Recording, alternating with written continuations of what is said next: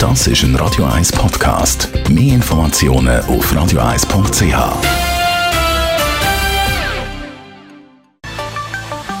Der Finanzratgeber auf Radio 1 wird Ihnen präsentiert von der UBS. Ja, Ende Jahr ist nicht nur Vorweihnachtszeit, sondern auch die Zeit, wo man kann noch in die private Vorsorge einzahlen kann, falls man das noch nicht gemacht hat. Das Jahr ist der Maximalbetrag von 6'826 Franken in Säule 3a. Und gerade in der heutigen Zeit stellt sich ja dabei auch die Frage, wird man das Säule 3a Geld nur auf dem Konto haben oder eben auch irgendwie nachhaltig investieren? Stefan Stotz von der UBS, damit man sich solche Fragen überhaupt stellen kann, braucht es natürlich zuerst mal ein Säule 3a Konto. Und dann?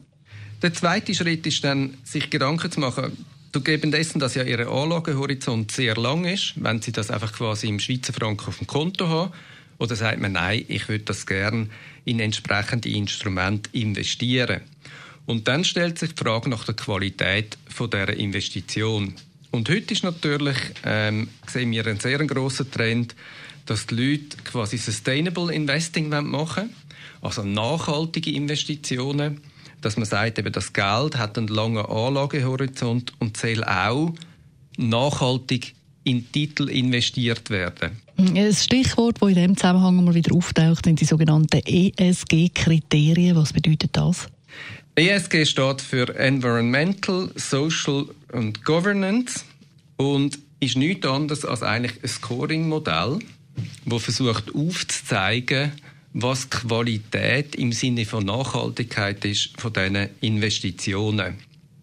Es setzt ein bisschen eine langfristige Denkweise voraus und es geht natürlich auch darum, dass man da sagt, wirklich, man möchte gerne die Lebensgrundlage, die wir heute haben, bewahren oder verbessern für nächste Generationen. Hm, und eben vorher haben wir gesehen, man muss zuerst mal entscheiden, was man jetzt will mit dem Geld. Wenn man sich da entschieden hat, muss man das Geld dann irgendwie dort reinbringen.